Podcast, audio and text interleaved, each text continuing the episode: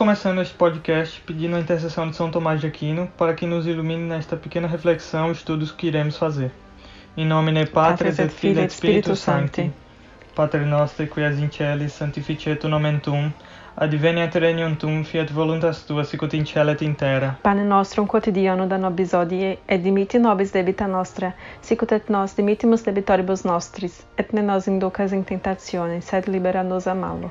Em nome de Patris et Filii et Spiritus Sancti. Amém. Hoje é um dia muito especial da gravação desse podcast. Estamos gravando no dia 28 de janeiro, Hoje é o dia de São Tomás de Aquino e hoje vamos abordar a última questão do segundo artigo, que é se Deus existe. Lembrando que qualquer dúvida, qualquer sugestão ou crítica construtiva, você pode enviar-nos através de um e-mail, podcastoboimudo@gmail.com. Lembrando também que se você quiser acompanhar o nosso estudo, o link do site da permanência vai estar na descrição do podcast. Como a terceira questão é uma questão muito extensa, nós iremos trocar a ordem que vínhamos fazendo até então. Então, primeiro vamos ler o artigo, depois o sede contra, depois os contra-argumentos e só depois vamos ler o respondeu, que é o que São Tomás vai apresentar a sua resposta. Só que nessas respostas, São Tomás vai apresentar suas famosas cinco vias. Como provavelmente não dará tempo de falar de todas as vias neste podcast, vamos subdividir esse podcast em dois ou três episódios. E o objetivo de hoje é falarmos pelo menos da primeira via.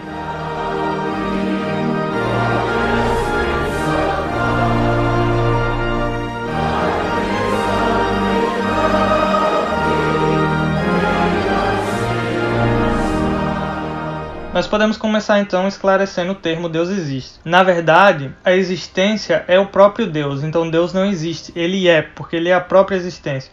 Quando você vê algum escolástico falando que Deus não existe, na verdade ele quer dizer que Deus é, porque Deus em si é sua própria existência.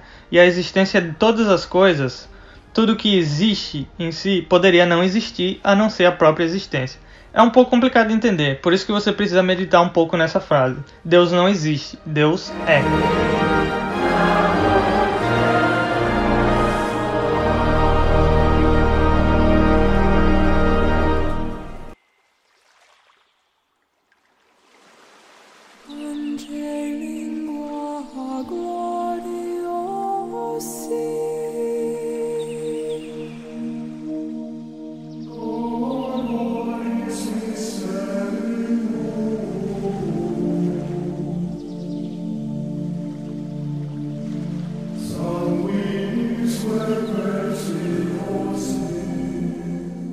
O terceiro discute-se assim: parece que Deus não existe.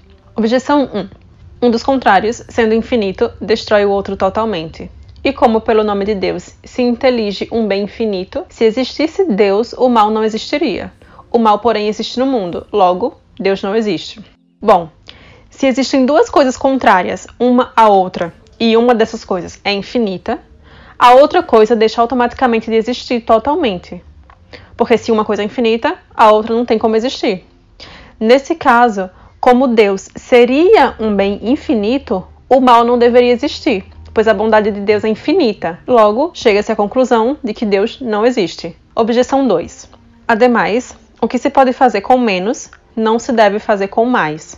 Ora, tudo que no mundo aparece pode ser feito por outros princípios, suposto que Deus não exista, pois o natural se reduz ao princípio, que é a natureza e o proposital a razão humana ou a vontade. Logo, nenhuma necessidade há de se supor a existência de Deus. Bom, o que pode ser feito por poucos princípios não é feito por muitos princípios. Vamos pressupor a existência de Deus. Sendo assim, tudo o que é feito no mundo pode ser feito por meio de outros princípios, porque o que é natural tem o seu princípio na própria natureza, e o que é livre tem o seu princípio na razão humana. Logo, não é necessário afirmar que Deus existe. Mas, em contrário, diz a Escritura, em Êxodos 3,14, da pessoa de Deus: Eu sou quem sou.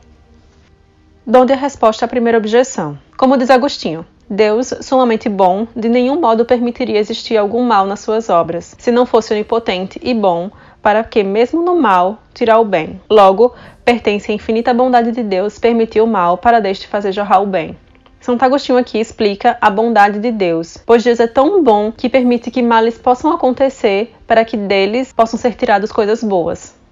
Resposta à segunda objeção. A natureza, operando para um fim determinado sob a direção de um agente superior, é necessário que as coisas feitas por ela ainda se reduzam a Deus como a causa primeira.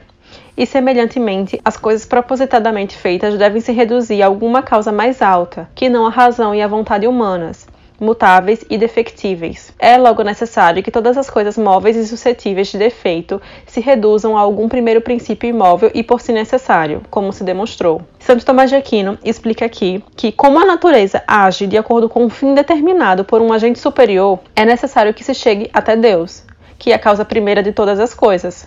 Da mesma forma, tudo que é feito por uma livre decisão é necessário chegar a uma causa mais elevada, uma causa superior, que vai além da razão ou da vontade humana. É necessário que o que é mutável e falível chegue a um princípio imóvel e necessário, que nesse caso é Deus. Passemos então às partes da resposta em si de São Tomás. Bom, para a gente entender a primeira via, é necessário esclarecer alguns termos que São Tomás vai usar, que são termos escolásticos. Lembrando que a primeira via foi tirada de Aristóteles, do sétimo livro da Metafísica. Não necessariamente com esses termos, Aristóteles usou outros termos que não têm tradução, mas o que a gente usa geralmente é ato, potência e movimento. O ato é o que a coisa é realmente, necessariamente, no momento atual. A potência são o que ela pode vir a ser.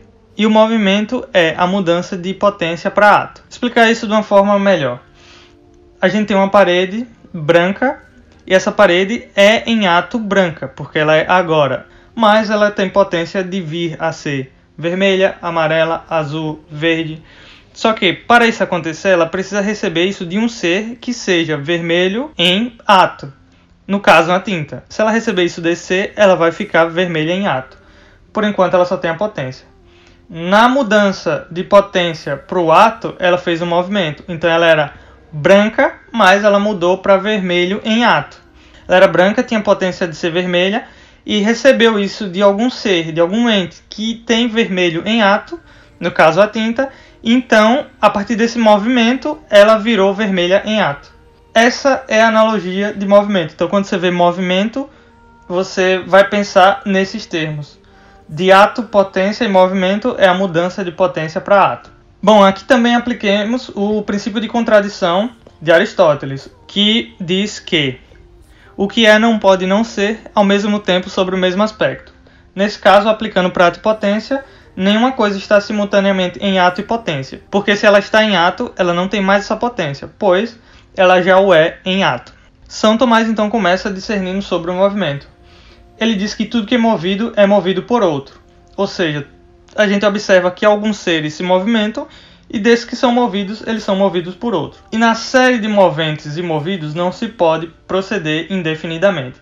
Lembre-se que o movimento estamos falando de ato e potência. De duas formas pode uma coisa existir, contingentemente ou necessariamente. Contingente é quando ela existe em razão de outro, ou seja, tinha necessariamente que vir um ser antes dela para que ela existisse, necessariamente quando sua existência não pode ser evitada. Muito bem, guardemos esses conceitos e agora vamos agrupá-los.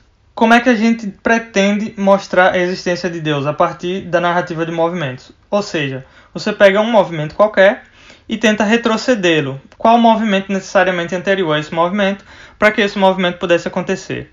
Se você retroceder sempre, se você for retrocedendo, não tem como retroceder até o infinito, porque senão nada teria acontecido, porque não teria primeiro movente. Então a gente precisa de um primeiro motor que vai desencadear a cadeia de movimentos, certo? E que esses movimentos vão chegar até os movimentos que você tem hoje, sempre passando de ato para potência. Se você voltar e não tivesse primeiro motor, nada existiria, pois sem esse primeiro motor nada poderia se desenvolver. Só que estamos aqui agora, nós existimos, estamos no mundo, a gente vê muitas coisas e essas coisas são reais. Então houve um primeiro motor. E esse motor, consequentemente, ele não pode ser movido. Ele tem que ser um movente que não é móvel, ou seja, é um primeiro motor imóvel. A esse motor imóvel, nós damos o nome de Deus. Essa é a primeira via de São Tomás de Aquino. Recapitulando, não é possível retroceder na cadeia de movimentos sem chegar a um primeiro motor. Esse primeiro motor é Deus. Esse primeiro motor ele não pode ter nenhuma potência, porque senão ele poderia ser movido. Então ele é puro ato, ele é tudo em ato. E esse primeiro motor tinha que ter todas as qualidades, assim como a tinta tem a qualidade vermelha que vai passar para a parede, esse primeiro motor tem que ter todas as qualidades ao mesmo tempo em ato para poder passar para tudo que existe no mundo, no universo e etc. Esse primeiro motor é Deus. Se não existisse esse primeiro motor, nós retrocederíamos infinitamente na cadeia de movimento, o que claramente não é possível, porque senão nada teria desencadeado este movimento. Então, o primeiro motor imóvel desta cadeia de movimentos é Deus. E encerramos assim a primeira via de São Tomás de Aquino. Espero que vocês tenham entendido. A explicação é um pouco complicada, principalmente por causa dos termos. Mas se você não entendeu, envie um e-mail para a gente, que a gente pode explicar melhor, ou ouça o podcast novamente. É isso aí, galera. Nos vemos no próximo episódio. Salve Maria Santíssima. Tchau.